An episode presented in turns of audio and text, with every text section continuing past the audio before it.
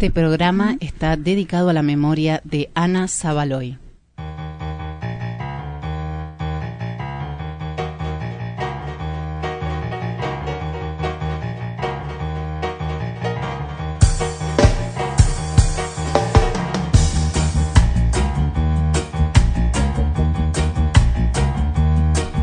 Muy, pero muy buenas tardes a todos, a todas, a todes. Programa número 8 de Paso al Frente, el programa de los maestros y maestras del Distrito 12. Buenas tardes, queridísima Mabel San Paolo. Qué linda verlo tan temprano por la radio. ¿Cómo le va? ¿Qué tal, Javier? ¿Cómo estás? Muy bien. Un poco húmeda por el tiempo, Está pero muy húmeda bien. la tarde de la ciudad de Buenos Aires. Qué semana fea, ¿eh? La verdad que nos ha tocado gris. en el clima. Recién escuchábamos que el programa del día de hoy va a estar dedicado a la memoria de Ana Zabaloy. Para quienes no lo sepan, Ana era directora de la Escuela Rural número 11 de San Antonio de Areco. Lamentablemente falleció el domingo pasado y más lamentablemente aún es que no falleció por causas, podríamos decir, naturales, sino que falleció a razón de la gran cantidad de agrotóxicos con la que fue sistemáticamente regada la escuela en la que ella trabajaba. Ana era una activista eh, en contra justamente de esto. Eh, lamentablemente eh, los agrotóxicos que están prohibidos en un montón de países y acá no, fumigaban la escuela, fumigaban en el 2015, fue fumigada en horario escolar Y siguen fumigando. y siguen fumigando, sí, eh, lamentablemente esto la llevó a complicaciones pulmonares, a un cáncer y el domingo pasado lamentamos eh, su muerte, así que va de acá nuestro abrazo a todos los compañeros y compañeras de la provincia de Buenos Aires que siguen luchando contra esta práctica horrible y sobre todo para su familia. Veo entrar a la compañera Morena al estudio que hoy se ve que vino más relajada porque se tomó el tiempo de pasar a saludar a la gente que está en el control. Así que voy a aprovechar yo también para saludar a la gente que está en nuestro control, nuestra queridísima productora Liliana Rocco, que hoy tuvo una, pero de heroína total para los y las oyentes. Les cuento, llegamos a la radio, se había cortado la luz, la radio estaba todo apagado y Liliana Rocco consiguió que este programa salga al aire. Así que nuestra gratitud para con la compañera que se da besitos. También el saludo a nuestra queridísima operadora del amor, Natalia Bravo, que está tirando magias en los controles. Y del otro lado de este vidrio veo a nuestro gurú espiritual, el señor Adrián Kaplan Crep, que es quien se encarga de hacer todas nuestras artísticas, y Cebando Mate, una nueva adquisición que tiene este programa prestada porque es de otro distrito, digámoslo, la señorita Noelia Laino, que en breve estará de este lado de la pecera comentándonos algunas cosillas. Queridísima Morena Díaz Haddad, un gusto tenerla acá con nosotros. ¿Cómo andan? ¿Cómo le va? Bien, bien. Bueno, siempre las corridas, no es ninguna sorpresa. No vengo tan relajada, pero quería eh, entrar distinto hoy. Quería saludar a mis compas que están fuera del piso y que trabajan arduamente para que esto salga al aire, porque si no, no habría programa. Si no, no había programa sin ellos sí. y tampoco habría programa sin los compañeros y compañeras del distrito que están permanentemente ayudándonos. Acaba de llegar también al estudio nuestra invitada de honor, la queridísima Cecilia Bayur, que la veo en el control. Vamos a estar hablando en un ratito con ella.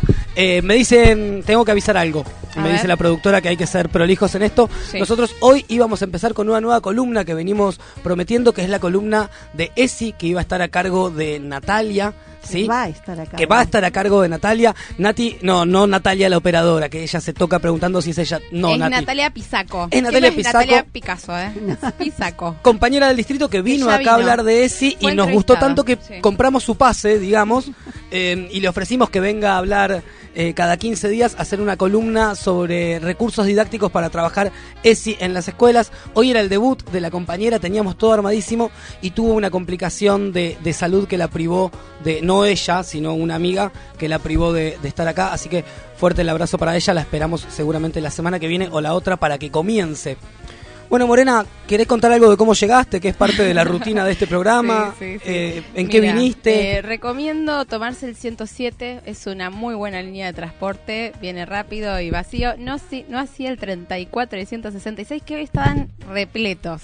Me encanta. ¿Será viernes? ¿Será porque hay como un fin de largo, entre comillas? Puede ser, la gente... Estaba- estaban sí- rajando. ¿Sigue la gente teniendo plata para salir los fines de semana largos? Se Pregunto. escapa la gente. Si se escapa, corre a sus casas tal vez para descansar un poco y...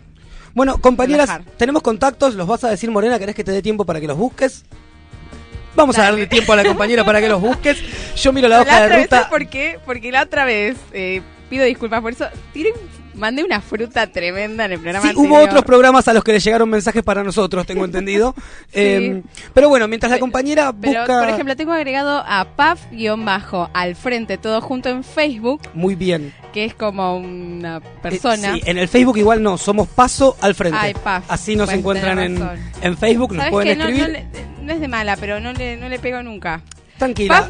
Paf-radio en Instagram. Muy bien. Y si nos- Paso-bajo al frente en Facebook. Y si no, el teléfono. Eso, ¿y cómo es el teléfono? Y ahí te metí en un brete que te Sí. quiero ver. Eh, Eh, dale, sí, dale. te escucho. No, pensé que ibas a decir el teléfono. Ah, sonó, sonó el teléfono. No, no sonó. Nos Es escriben el- al 15 61 84 9807. Repito, 61 84 9807. Nos pueden mandar un mensaje de texto, un Dale. WhatsApp, un audio. Y si no, nos, bueno, nos están escuchando en www.radiopresente.org.ar, que nos escuchan a nosotros y a otros programas amigues. y a otros programas amigues gracias a la productora Liliana Rocco que me dice que me apure con la entrega de boletines. Así que voy a empezar a entregar los boletines de esta semana. Perfecto. Y de esto quería hablar con ustedes, chicas, porque me parece que vamos a tener que hacer la derivación al EOE. Porque quien lleva el insuficiente esta semana lo lleva por tercer semana consecutiva. Están Así que me parece que EOE, ¿eh? corresponde, acá me dicen hay que escribir el informe, derivar a- al equipo, acá tiene que poner eh, cartas en el asunto otra gente porque nuevamente el insuficiente de esta semana se lo va a llevar nuestro jefe de gobierno, el señor Horacio Rodríguez Larreta y su ministra de Educación, Soledad Acuña. ¿Qué pasó? Pasó lo mismo que pasó la semana pasada. Esta gente quiere inaugurar cosas que no están todavía para inaugurar. En el Polo Piedra Nueva, en Ciudad Oculta, ¿sí? Eh, quisieron inaugurar nuevamente un gran jardín. Hay a razón de esto tres jardines que están sin clases esperando la apertura del edificio y hacer, decidieron hacer la inauguración con bombos y platillos como corresponde. ¿Qué pasó? Se juntaron los padres, las madres, las familias. El jardín no tiene luz, no tiene gas, no tiene hechas las conexiones correspondientes y obviamente las familias dijeron no, en estas condiciones las clases no pueden empezar, así que hay tres jardines sin clases. La foto que querían hacerse con la inauguración no la pudieron hacer.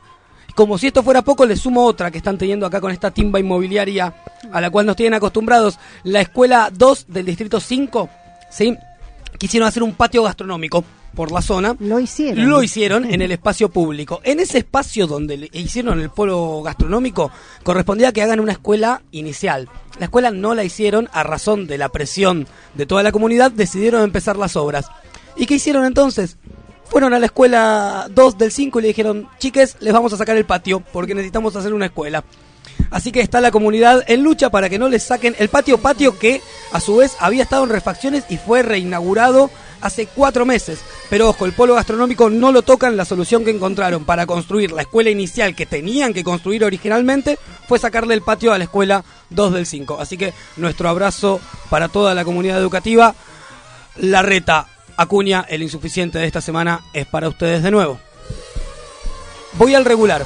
Y a mí Dale. siempre me gusta traer algo de los medios, chicas. Se los cuento, yo Bien. miro mucha tele. Sí, así como me ven un intelectual de izquierda, bueno, me la paso mirando tele. Ajá. Y he visto en el programa de Mirta Legrand algo que no lo puedo creer. Informadísimo. Informadísimo. La señora te marca la agenda política. Sí, la señora llevó a su mesaza la semana pasada toda una mesa del folclore.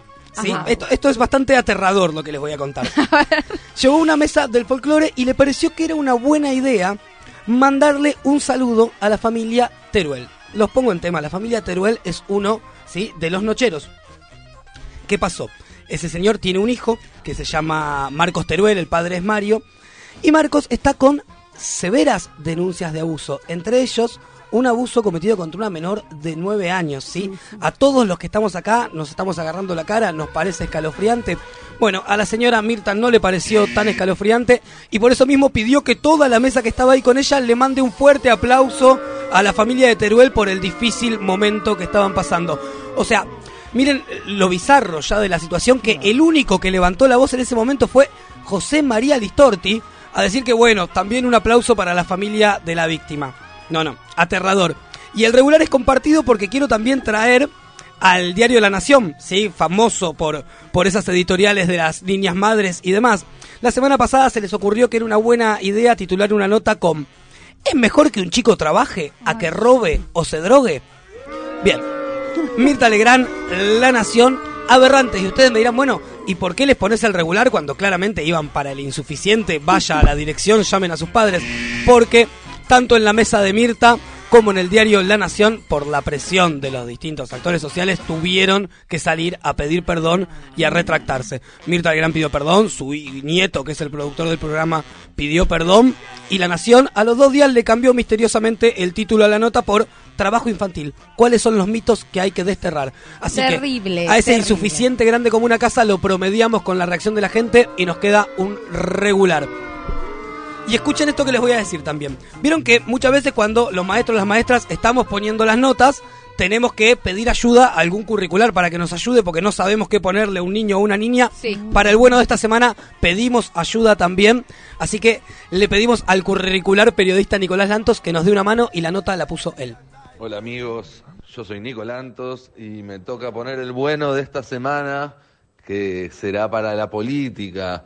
Finalmente estamos entrando en una campaña electoral donde se van a debatir realmente dos modelos de país distintos, la elección de Miguel Pichetto y la reacción de los mercados a esa decisión política por parte del presidente dejó en evidencia que lo que se discutirá eh, en los próximos meses será realmente sobre cuál es el rumbo que tiene que tomar la Argentina, comparado con hace cuatro años, donde había una elección entre tres candidatos que parecían calcos entre sí. Ahora nos encontramos con dos propuestas políticas verdaderamente diferenciadas y esperemos que eso propicie un debate a fondo sobre el futuro de este país. Bien por la política entonces, se viene un proceso apasionante y esperemos que termine de la mejor manera para todos. Está muy bien, Nico, muchas gracias. Me parece correcto ponerle el bien a la política. Se volvió a hablar de política en este país después de unos cuantos años de chatura. Volvemos un poquito a discutir ideas y a discutir proyectos de país, como decía Nico. Voy con el muy bueno, operadora. El muy bueno es internacional esta semana y se lo está llevando los maestros y maestras de Chile. Sí, a lo mejor muchos no lo saben. Eh, en varios gobiernos de la región la oposición a las políticas la están llevando a cabo los maestros, las maestras, les estudiantes. Pasó en Brasil, lo hablamos hace dos semanas. Ahora, los compañeros y compañeras de Chile están hace dos semanas en paro indeterminado. Sí, el otro día hicieron una marcha de 12 kilómetros. Toma nota, Morena, que vos venís 3 kilómetros caminando y es un escándalo. 12 kilómetros marcharon los muchachos contra Marcela Cubillos, que es la ministra de Educación. ¿Por qué? Porque se les ocurrió, y esto a lo mejor les suena un poco conocido, se les ocurrió que iban a ser optativas las materias historia, artes y educación física en los colegios. Total, ¿para qué? ¿No es cierto? Por suerte, eh, Mario Aguilar, que es el referente allá de los docentes y las docentas, organizaron toda la resistencia, consiguieron que el gobierno frene con, con esta medida, la revea, así que nuestro aplauso y nuestros abrazos a los maestros y maestras chilenas y nuestro acompañamiento en la lucha. Y acá voy a poner el sobresaliente y voy con otra curricular para que me ayude a poner el sobresaliente, que es la docente Mabel San Paolo. ¿Quién se lleva el sobresaliente de esta semana, Mabel? Que no soy curricular, por favor, no quiero que se enojen las compañeras curriculares. Bueno, el sobresaliente lo vamos a hacer de doble hoy, pero el primero y me parece el más grosso es para las abuelas de Plaza de Mayo, que mm, esta semana nos alegraron la vida eh, anunciando la aparición del nieto 130. Javier Matías Darru Mijalchuk, eh, un caballero de más de 40 años eh, que empezó a tener dudas sobre su identidad después del 2000. Eh, se enteró esta semana que Juan Manuel y Elena eran sus papás biológicos, que su tío materno lo venía buscando desde hace 40 años, que ese abrazo que se dieron, dice que no jamás este, tuvo un abrazo con tanta emotividad. Y mm, una cosa que me impactó y que creo que tenemos que, comentar y que, que repetir, ¿no? Él primero le parecía que no era importante eh, saber si su identidad, o sea, que estaba tranquilo con su identidad, que no, era tan importante la búsqueda de la verdad.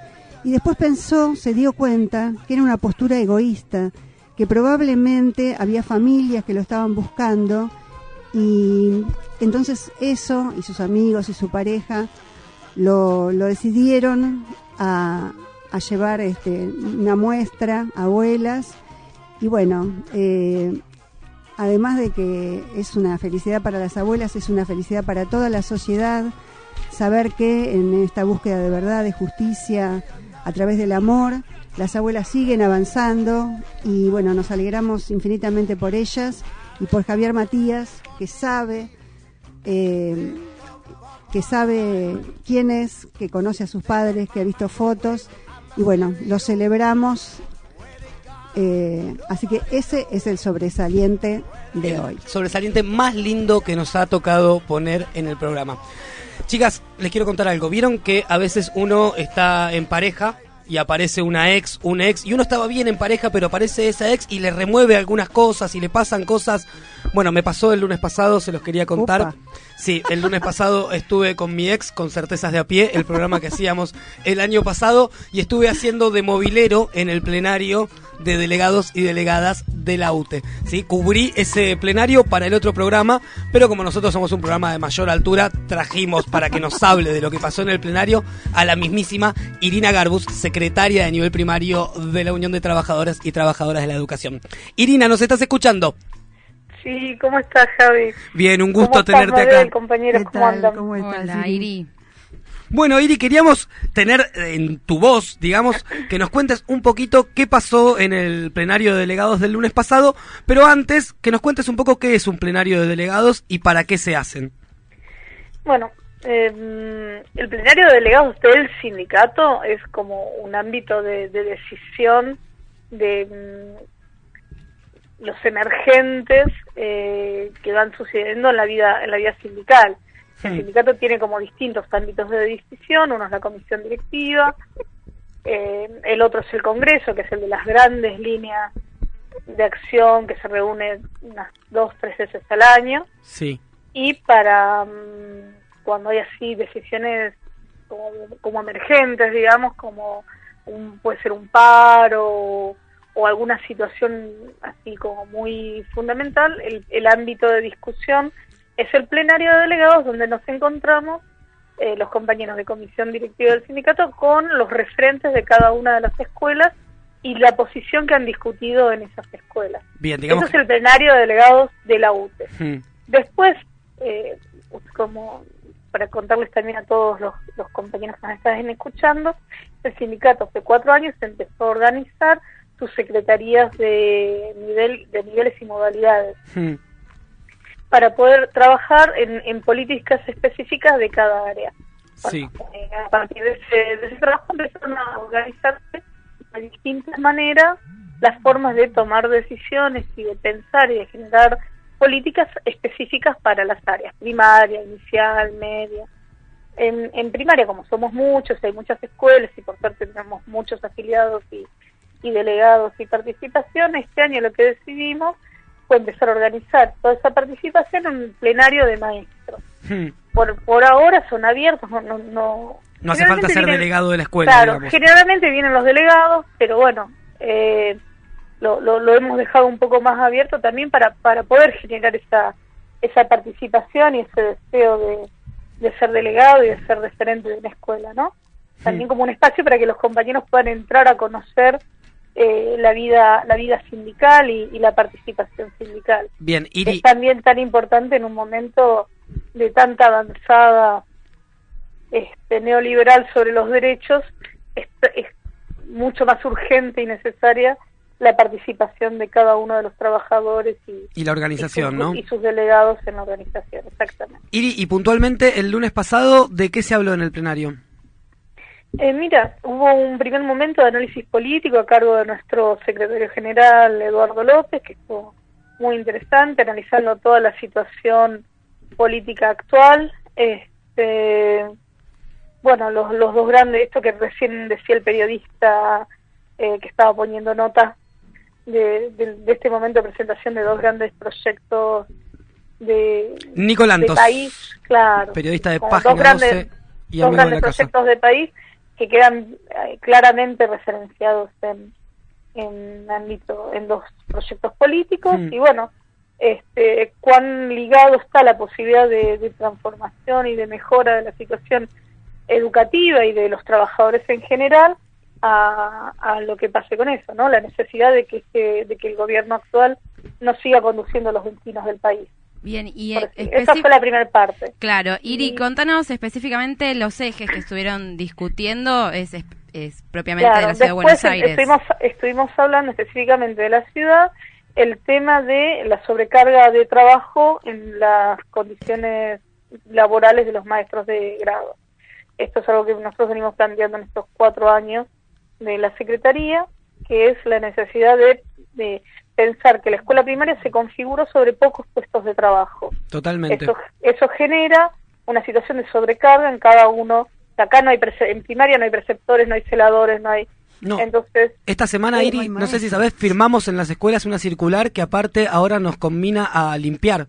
No sé si ustedes la firmaron en sus no, escuelas. eso, eso Ah, no me bueno, después vamos a estar hablando Bueno, un poquito de eso. Llegó una circular en la que, su- sutilmente Claro. nos dicen que eh, empecemos a limpiar, que no dejemos papeles. Yo me imagino que es una respuesta justamente a esta horda de ratas que están invadiendo un montón de escuelas. La solución fue decirles a los maestros que limpiemos mejor. Eh, Bueno, pero esa, esa es una política de este gobierno, culpabilizar a todos los docentes. Nosotros nos, nos tenemos que correr ahí y seguir en nuestra, en, en la nuestra que nosotros trabajamos, tenemos un trabajo de un trabajo intelectual, un trabajo pedagógico, un trabajo vincular, como es el, eh, el trabajo docente, este, que mm, lo que necesitamos es que haya otros trabajadores que tomen otras tareas que nos permitan llevar la nuestra adelante, que lo administrativo pase por otro lado, que el cuidado de los recreos y de los comedores pase por otro lado. O sea, hay un que no hagamos más el registro. Qué Sí, hermoso no sé si sería. no- o por lo menos compartir esa tarea. Es mi enemigo porque número uno el registro, no lo, no lo puedo evitar. Lo, lo- lo entiendo. Entonces, Así que bueno, esa, eh, esa en- esas son las tareas en general, pero particularmente aparecen o en el plenario se discutieron eh, figuras concretas dentro de, las propuestas primarias. el maestro asistente, el maestro mate, Mm. como una figura de, de- de- de soporte bien desde lo pedagógico. El Maestro Mate, ma- perdón, Iri, es maestro de apoyo a las maestro de apoyo a trayectorias. las escolares, que trabaja con aquellos chicos, que trabaja con todo el grado, pero también con aquellos chicos que necesitan un acompañamiento particular para poder eh, desarrollar su trayectoria escolar más acorde con los eh, con los tiempos de la gradualidad, digamos. Que es lo que llamamos Eh, promoción acompañada. Es otra figura que, es- que es, eh, suple al boletín abierto. ¿Es así? Sí, pero no es solamente en términos de la promoción, o sea, la promoción es, digamos, la, la, la consagración de todo el proceso. Sí. Es poder que los pibes se sientan eh, competentes, autónomos, bien con su trabajo, eh, que puedan respetarse sus tiempos y que puedan eh, irse aproximando cada vez más todos los chicos al mismo acervo de conocimiento. Eso después significa que todos los chicos aprueben a fin de año, digamos. Sí, Entonces claro. está Pero- la figura mate, Está la figura mate, está la figura de asistente de comedor, que ese es un histórico. Estos dos cargos fueron pensados y, y propuestos e instalados desde la UTE. Sí. El asistente de, de comedor, este, el asistente administrativo para las conducciones, que la sobrecarga de trabajo en las conducciones es Sí, que, eh, realmente que está muy buena esa figura en las escuelas en las que está realmente aliviana mucho la, la tarea. totalmente. Este, y estamos planteando ahora que todavía no, no termina de configurarse la forma de una especie de asistente pedagógico, que una, una mezcla entre preceptor, eh, pareja pedagógica, bueno. Bueno, está Ahí también se habló un poco de, de ciertos programas que están en la escuela primaria. Está buenísimo fue para- interesante el debate. para recuperar, como decía Eduardo, ¿no? En la apertura del, del plenario, Eduardo López, que decía recuperar la centralidad pedagógica de la escuela, ¿no? Eh, que me parece que tiene dos aristas. Por un lado, todo esto que vos estás nombrando de sacar el trabajo administrativo, que en realidad no tiene que ver con nuestra profesión ni con lo que nosotros nos formamos. Y por otra parte, y voy aprovecho para hacerte la pregunta, tiene que ver con que los chicos no vayan a la escuela a comer. Y de eso también se habló en el plenario.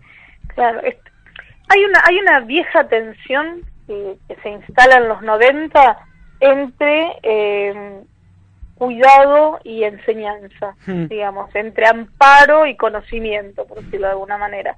Eh, nosotros creemos que esa atención tiene que ser ampliamente superada. La escuela, como parte de, del sistema de protección de derechos de, la de los niños, eh, es un, un ámbito de eh, protección y amparo de los chicos.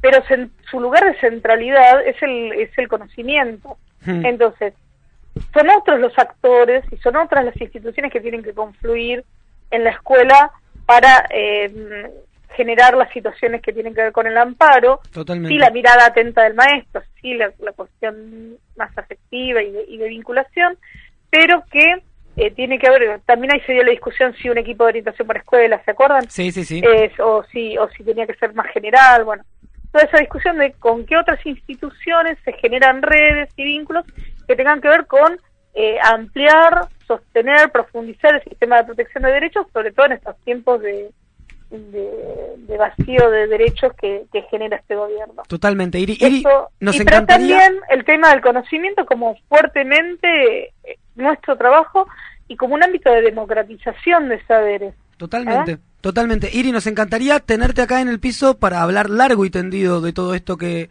que nos estás contando. ¿Te puedo comprometer al aire a que nos vas a venir a visitar? Cuando quieran, vamos, vamos para allá. Perfecto, Iri. Bueno, te ¿Eh? agradecemos muchísimo Les la comunicación. un abrazo Era enorme. re importante para nosotros tener tu voz acá contándonos esto, así que sabemos que estás con un millón de cosas y te hiciste el ratito para hablar con nosotros. Así que Igual, igualmente, compañeros. Abrazo Muy- gigante. Muy lindo el trabajo de ustedes. Mm, Abrazo enorme. muchas Hasta gracias. Genia Irina, la verdad es que se tomó el, ratito para hablar Es con muy nosotros. difícil sinte- sintetizar discusiones tan profundas desde la pedagogía como desde la parte sindical. Se confluyen y fue una reunión de tres horas o más. Bueno, les cuento algo, así me voy a buscar ya a Cecilia afuera, la saludo, le doy un beso y la Dale. invitamos a que venga a charlar con nosotros. Sí. Vieron que todas las semanas los temas musicales tiramos una consigna en el Face y la gente va proponiendo y votando. Bueno, esta Se semana armó. la rompió, se armó, estuvo buenísimo.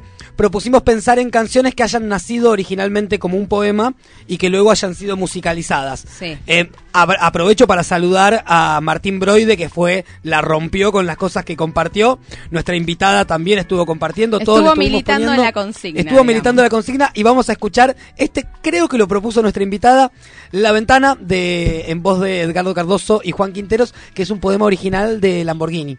¿Sí? Así que escúchenlo, que es un temazo. Y cuando volvemos, ya estamos hablando con Cecilia.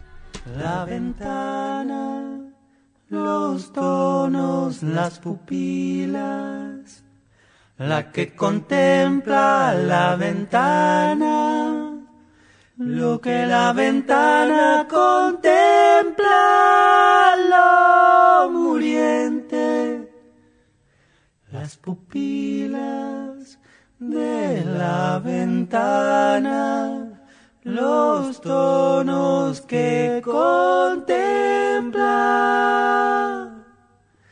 los tonos de lo muriente, lo que contempla en lo muriente, los tonos, lo muriente, del contemplar lo muriente, del contemplar de la ventana, la ventana, del contemplar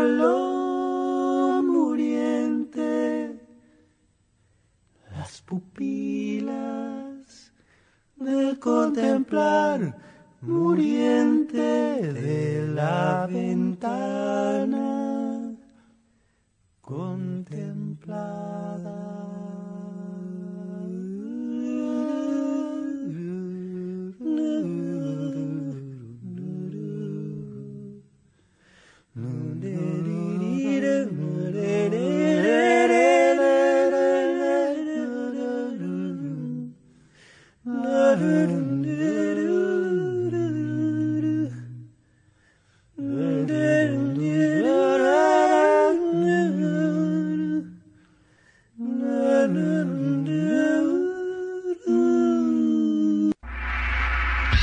Lo que más me gusta de la escuela es el recreo y también me gusta jugar con, con Bruno y con Costan.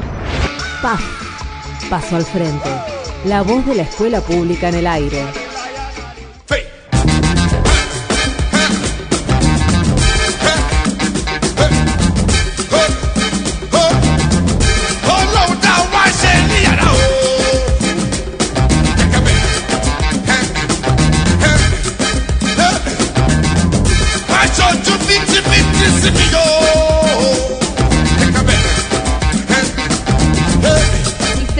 Con PAF. Este programa es el número 8. Javi, Estoy te comiendo, agarramos, perdón. una, te agarramos comiendo una media luna y Sí, se porque acaba- nuestro querido Adrián Kaplan Crep vino de visita y nos trajo facturas. Sí, y yo aprovecho la ocasión para invitarlas, invitarles, invitarlos. Si quieren venir con facturas, todo el mundo más que bienvenido. Chipá, digo, Todo, pero ¿sabes quién está sentada en- a nuestro lado? Es una gran, una gran presencia en nuestra mesa. Está Cecilia Bayur. Bienvenida, gracias por venir, hacerte, Gracias por la invitación. hacerte el espacio. ¿Está bien dicho Muy Ceci Bayur? Bayur. Bayur. Ah, sí, Bien. está Así se perfecto. Bueno, queríamos Bueno, contemos un poco armar- primero, armar Ceci. un poco su como currículum vitae, es bastante extenso, se mueve dentro de la literatura infantil y juvenil, actualmente es profesora en enseñanza, en alfabetización, en enseñanza, Eh, no, literatura, y- en, literatura en educación educación primaria, y eh, la inicial. y Sí. literatura en educación Está en los inicial. profesorados, así que seguramente estarán tus alumnos escuchando, tal vez colegas, ojalá que así sea. En el normal 1, 7 Y dos. y Mariano. Acosta. También está aportando, está trabajando en la UNSAM. Estudió toda la biografía, compañera. Muy y bien. y también le estuve preguntando porque estuvo moviéndose por muchos lugares, desde la poesía, desde el aporte de la literatura, en los profesorados de letras.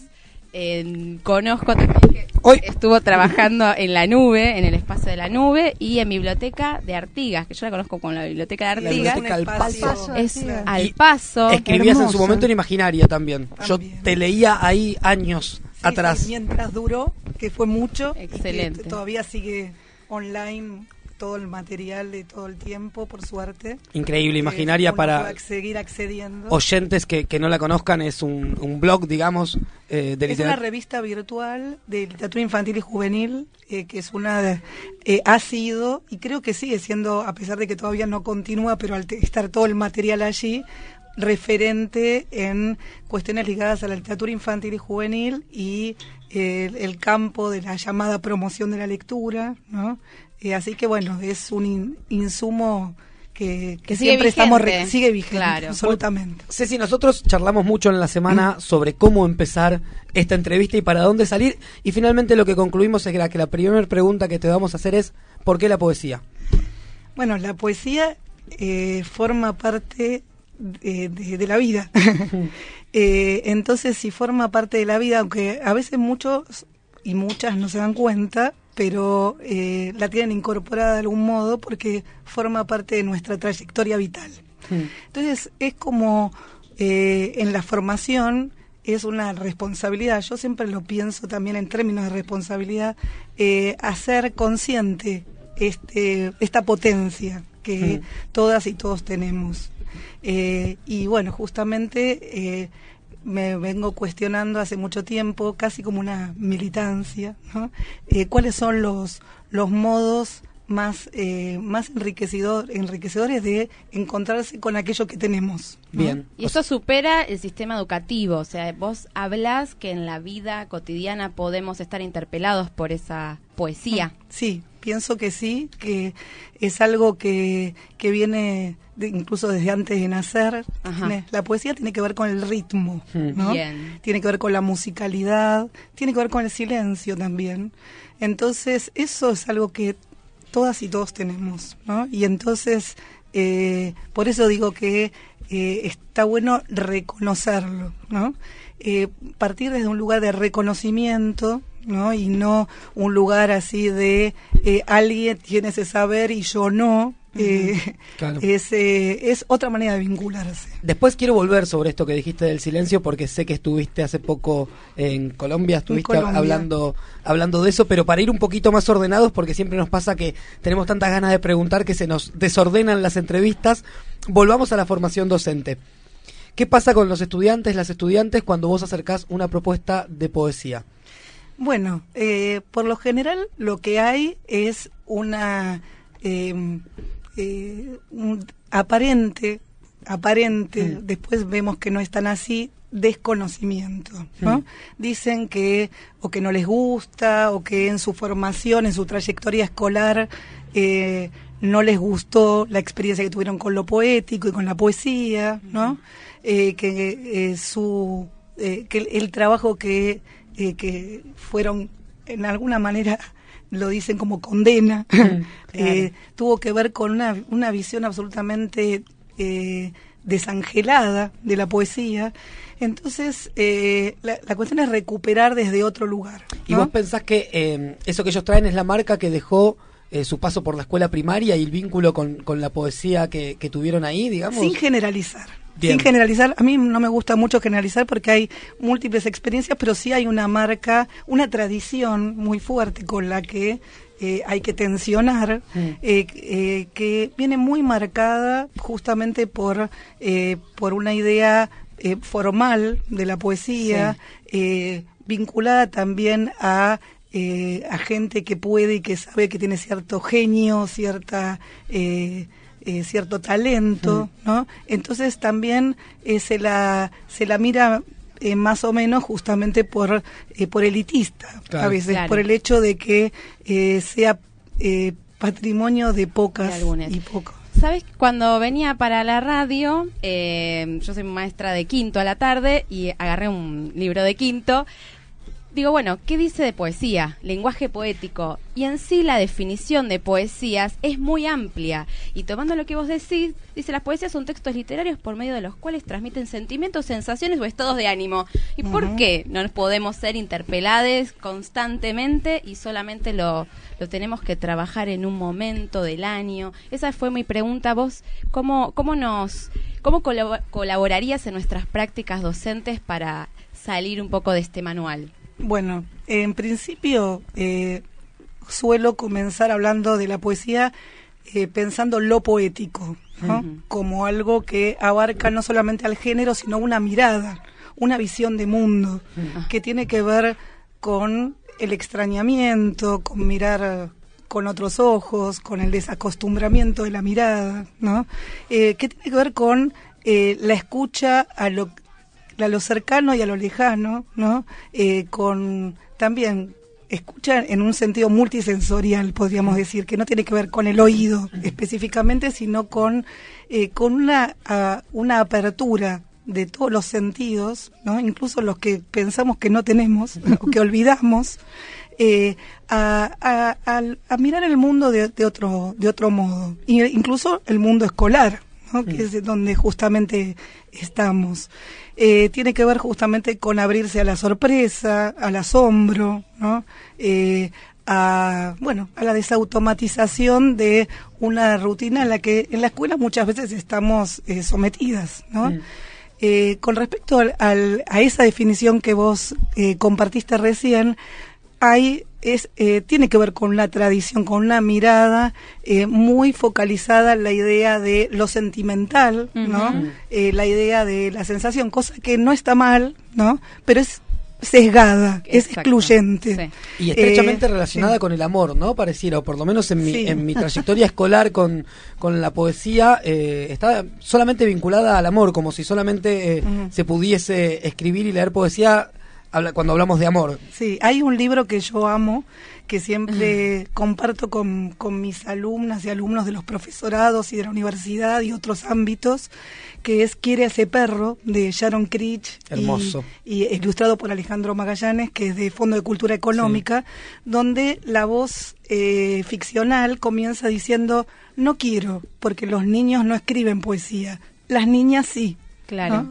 Entonces hay como una, eh, empieza por un lado desde la resistencia, desde el no, pero además una resistencia que tiene que ver con una mirada de género, ¿no? que por, en, la, en la práctica después está totalmente puesta en cuestión, ¿no? porque eh, tanto lo sentimental como lo que tiene que ver con lo intelectual nos atraviesa a todos y a todas. Y saliendo de, de esa definición también tenemos la contraposición de una estructura de versos, de estrofas, o sea, algo muy muy cuadrado que digo, bueno, escribo cu- algunos versos, cuatro versos, alguna rima y eso ya es poesía. Sí, es otra tradición que tiene que ver so- también con lo sonoro, pero que es una, una visión cristalizada acerca de lo poético, como si la poesía, sobre todo la poesía que se lee con la infancia, eh, fuera, tuviera una sonoridad única, una sonoridad esencial, ¿no? Eh, que es aquella que muchos recuerdan, la del cantito. Incluso es denominada en forma eh, con un diminutivo, Sí. ¿no? Eh, es un, un cantito que pareciera el que vos estabas recién mencionando. Eh, yo en general apuesto a una musicalidad ampliada, ¿no? Qué bueno que estuvimos, empezamos con música hoy, con música en- entreverada con la poesía, con un poema, porque me parece que son vías de ampliación de lo sonoro, justamente, ¿no? De eh, abrir la sensorialidad a un espectro de, eh, de, de sonidos y de composiciones de versos, ¿no? Que eh, sea eh, diversa justamente. A, a mí la sensación que me da, Ceci, es, escuchándote, digo, estas tradiciones que vos reconoces, em, que están impregnadas, digamos, no solo en la escuela, sino también en- en la concepción que tenemos muchos y muchas de la poesía, pero que a ciencia cierta no están reflejadas. Cuando uno lee el diseño eh, curricular de la ciudad de Buenos Aires, no, no están estas tradiciones. Si bien el diseño eh, de prácticas del lenguaje es un diseño bastante complicado de leer porque digamos que es bastante abierto y no termina eh, del todo claro. En ningún momento pretende que se trabaje de esa manera. Y sin embargo sabemos que en muchas escuelas y en muchos colegios sí se trabaja así la poesía. ¿Esto es por una tradición histórica propia de la escolaridad o tiene que ver con una visión que tenemos todos y que tenemos que cambiar todos y todas al respecto de la poesía? Bueno, eh, la escuela nos marca muchísimo en nuestra, porque mucha gente, perdón que estoy hoy con la voz eh, como muchas y muchos. Yo estoy todos los días con Sí. la voz así. Te así doy que unos no- mates no te para preocupes. que- Sí, no, no, pero Que es amigue. una gripe que vengo arrastrando. Eh, eh, en realidad la tradición tiene que ver justamente con que eh, muchas nos pusimos en contacto con la poesía en la escuela, ¿no? Eh, o sea que nuestra primera experiencia para Poética. para- poética eh, de poder leer y escuchar poesía para muchos ha sido en la escuela. Entonces y eh, y do- el predominio es de ese sobre todo en la primaria, de esa musicalidad única a la que nos referíamos. Entonces me parece que eh, está la posibilidad justamente de ampliar, eh, incluyendo, ampliando el canon, el canon poético, ¿no? O sea, el repertorio de, de poesía, eh, que para mí ahí puede entrar toda la poesía, no solamente la, vincul- la publicada específicamente para público infantil, sino también poesía que no ha sido publicada para niños, pero que, eh, que por razones que creo que nos tenemos que abrir a ellas, ¿no? Eh, que tienen que ver no solamente con lo temático, sino con la forma, con el sonido, ¿no? con un, un espectro de, de problemas, podría ser incluida también eh, dentro de, eh, bueno, por ejemplo, eh, las canciones que, que, se- que estuvieron en, Mm. en juego en, en esta invitación que hicieron ustedes, ¿no? Eh, sí. Qué maravilla. Bueno, soy Mabel, la verdad que estoy fascinada escuchando. Eh, esto me hace pensar casi en una distinta forma de, de vida, de ver las cosas. Yo pensaba, eh, las alumnas y alumnos del profesorado, en épocas donde se corre tanto y todo se mete en un Twitter, en un, eh, ¿tienen escucha atenta para, para la poesía, para, para mirar la vida de otra manera? Eh, lo que siento y, y mi experiencia es que cuando, cuando se las invita y los invita a correrse del vértigo, eh, detenerse, prestar atención, eh, escuchar y sobre todo relacionarse de una manera no solemne con lo poético, porque eso me parece que es una de las trabas más grandes en la, en la transmisión ¿no? De, de conocimientos en torno a la poesía, la idea de que es algo intocable, que tiene un aura mágica eh, o un aura eh, vinculada a lo intelectual o, o algo del orden de lo incomprensible, ¿no?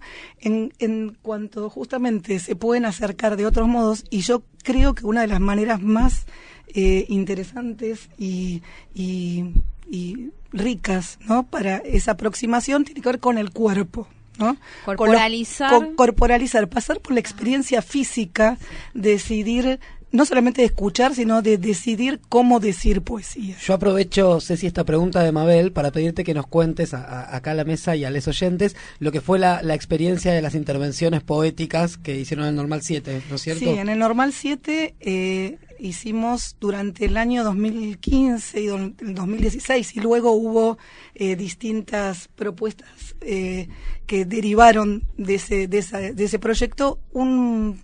eh, eh, algo que se llamó irrupciones poéticas, ¿no?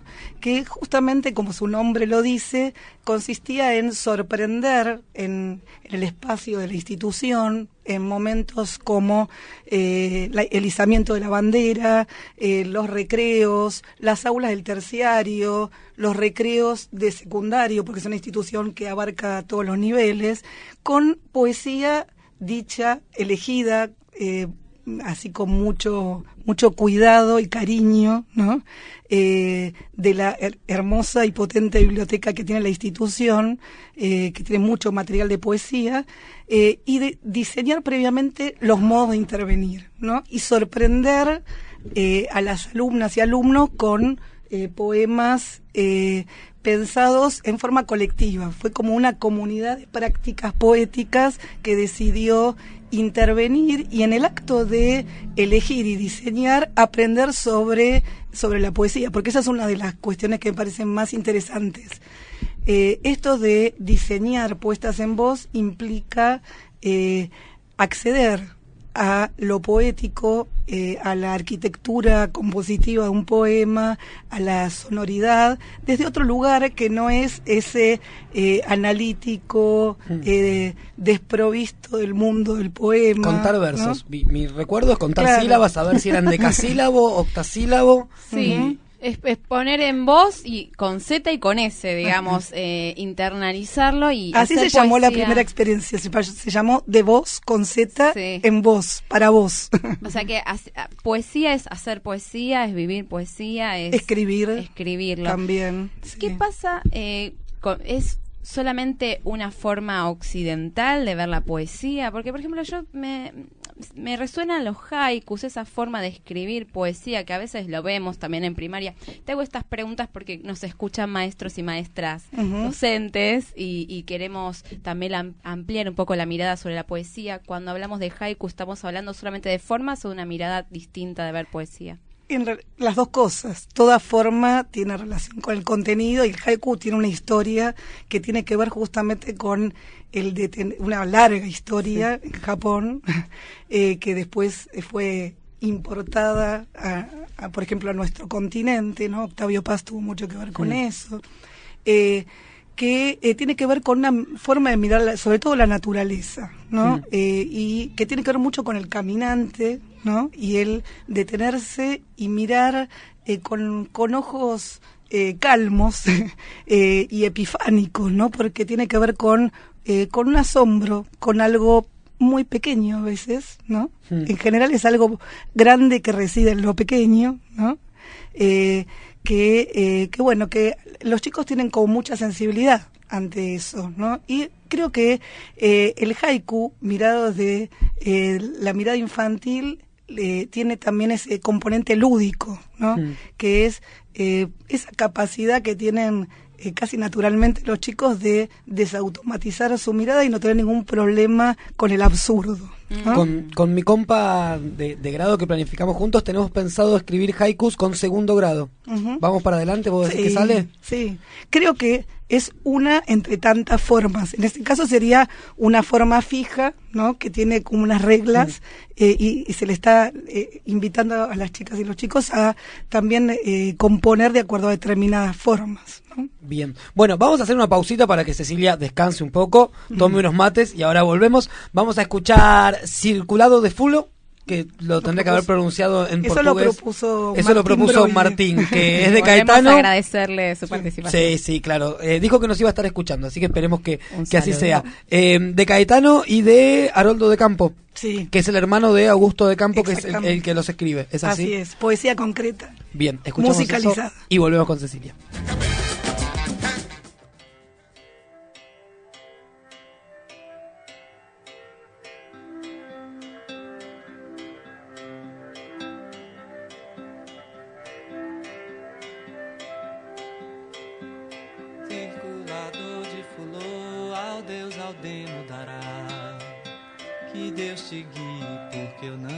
Guiar.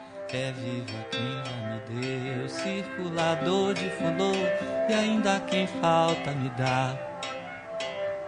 Suando como um chame-sem, e feito apenas com um arame tenso, cabe uma lata velha no fim de festa-feira, no pino do sol a pino. Mas para outros não existia, aquela música não podia, porque não podia popular. Aquela música se não canta não é popular, se não afina, não tintina, não tarantina. Puxada na tripa da miséria, na tripa tensa da mais megera miséria física, e doendo, doendo. Como um prego na palma da mão, um ferrugem prego cego na palma espalma da mão. Coração exposto como um nervo tenso retenso, um renegro prego cego durando na palma polpa da mão ao sol. Circulador de fulô, ao Deus Aldemo dará.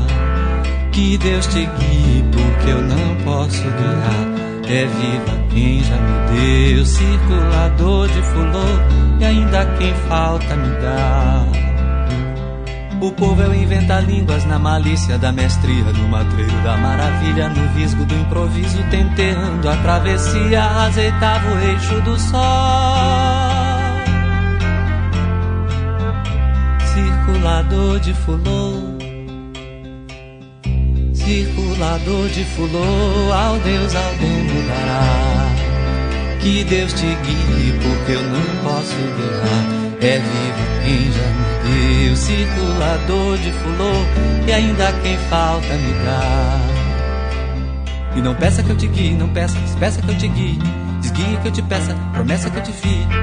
Me deixe, me esqueça, me largue, me desamargue, que no fim eu acerto, que no fim eu reverto, que no fim eu conserto, para o fim me reservo. E se verá que estou certo, se verá que tem jeito, se verá que tá feito, que pelo torto fez direito, que quem faz sexto faz certo, se não guio não lamento, pois o mestre que me ensinou já não dá ensinamento. Circulador de fulô, ao Deus Aldemo dará. Que Deus te guie, porque eu não posso guiar. É vivo quem já me deu, circulador de fulô, e ainda quem falta me dá.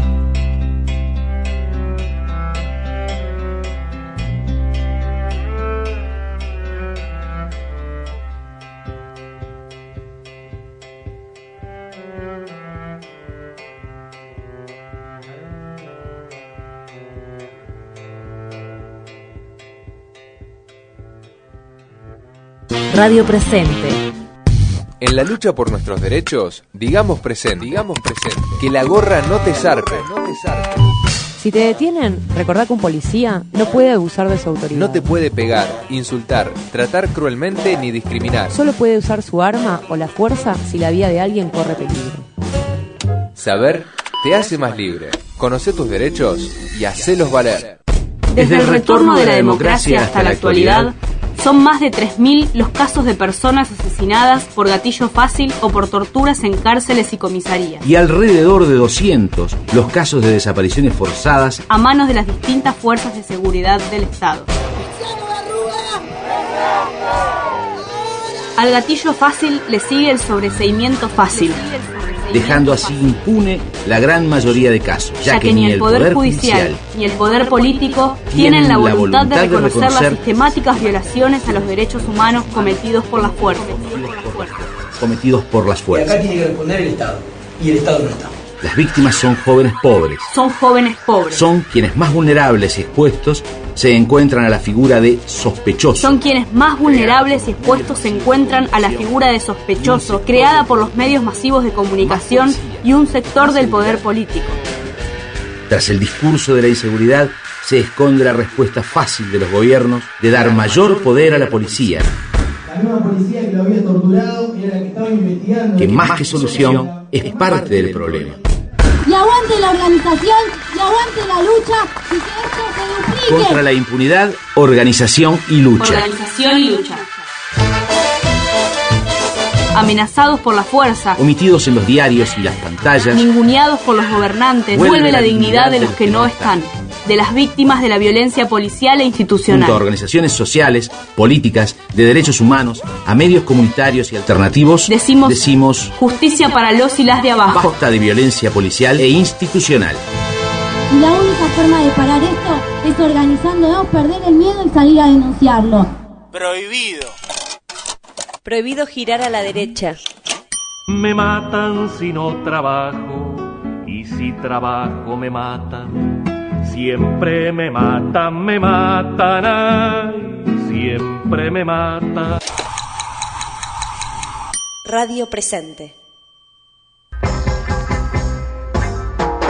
A mí me gusta de la escuela aprender números, letras. Lo que más me gusta de recreo es el kiosco. Paz. Paso al frente.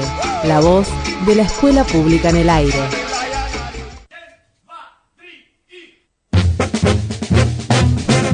Seguimos entonces en este octavo programa de Paso al Frente. Como siempre, el tiempo nos queda recortito. Pero bueno, Tiempo es queremos. tirano. El tiempo es tirano. Yo pensé que solo en la televisión, pero se ve que en la radio también.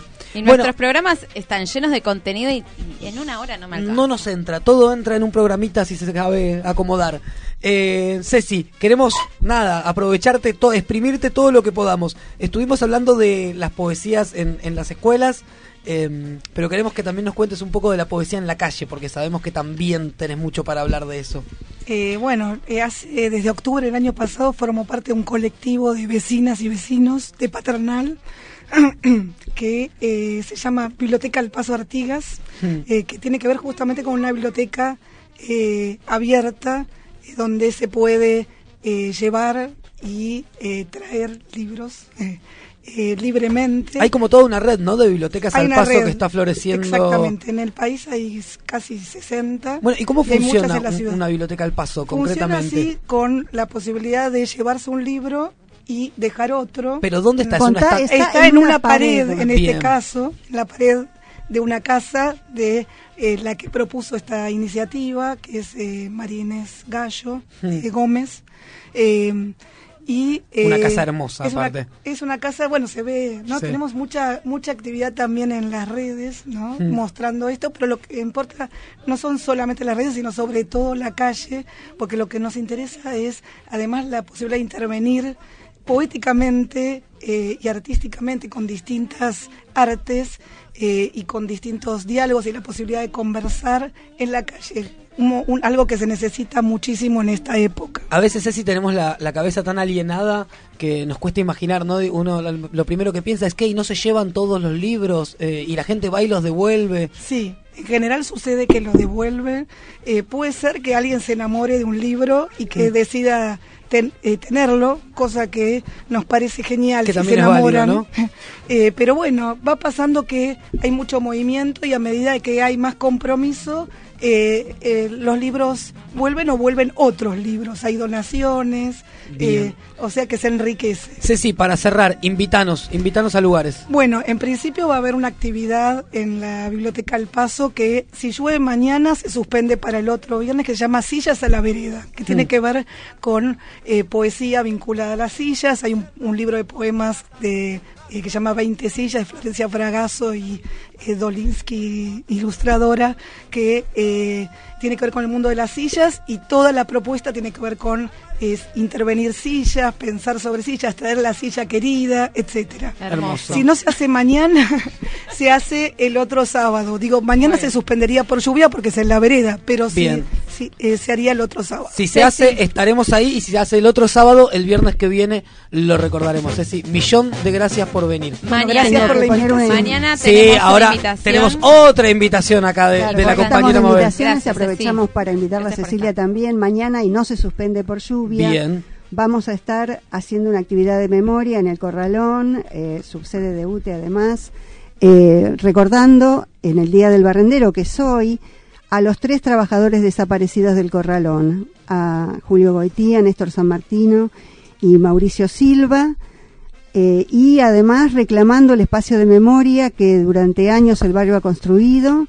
Así que les esperamos a todas, a todos, eh, Vamos a estar ahí. los docentes y, y la gente del barrio.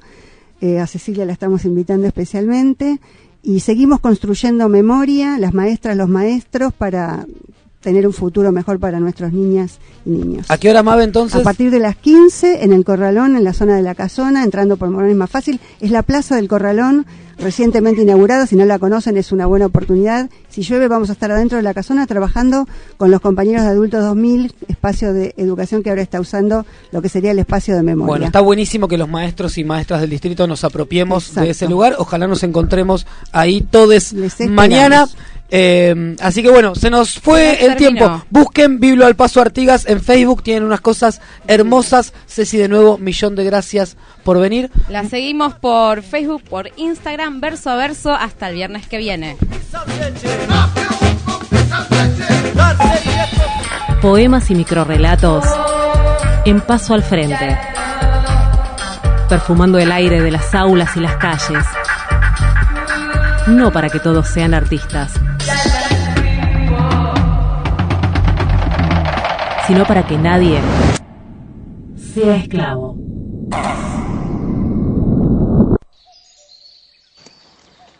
Hay un mar chiquito que me cabe en el bolsillo.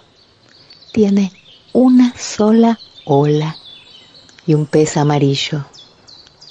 Es un mar para navegarlo en una cáscara de nuez o para mojarse los dedos del pie. Este mar, este poquito mar, parece un pañuelo, no tiene alta mar. Cuando cae la noche sobre la costa, el mar chiquito se duerme adentro de una ostra.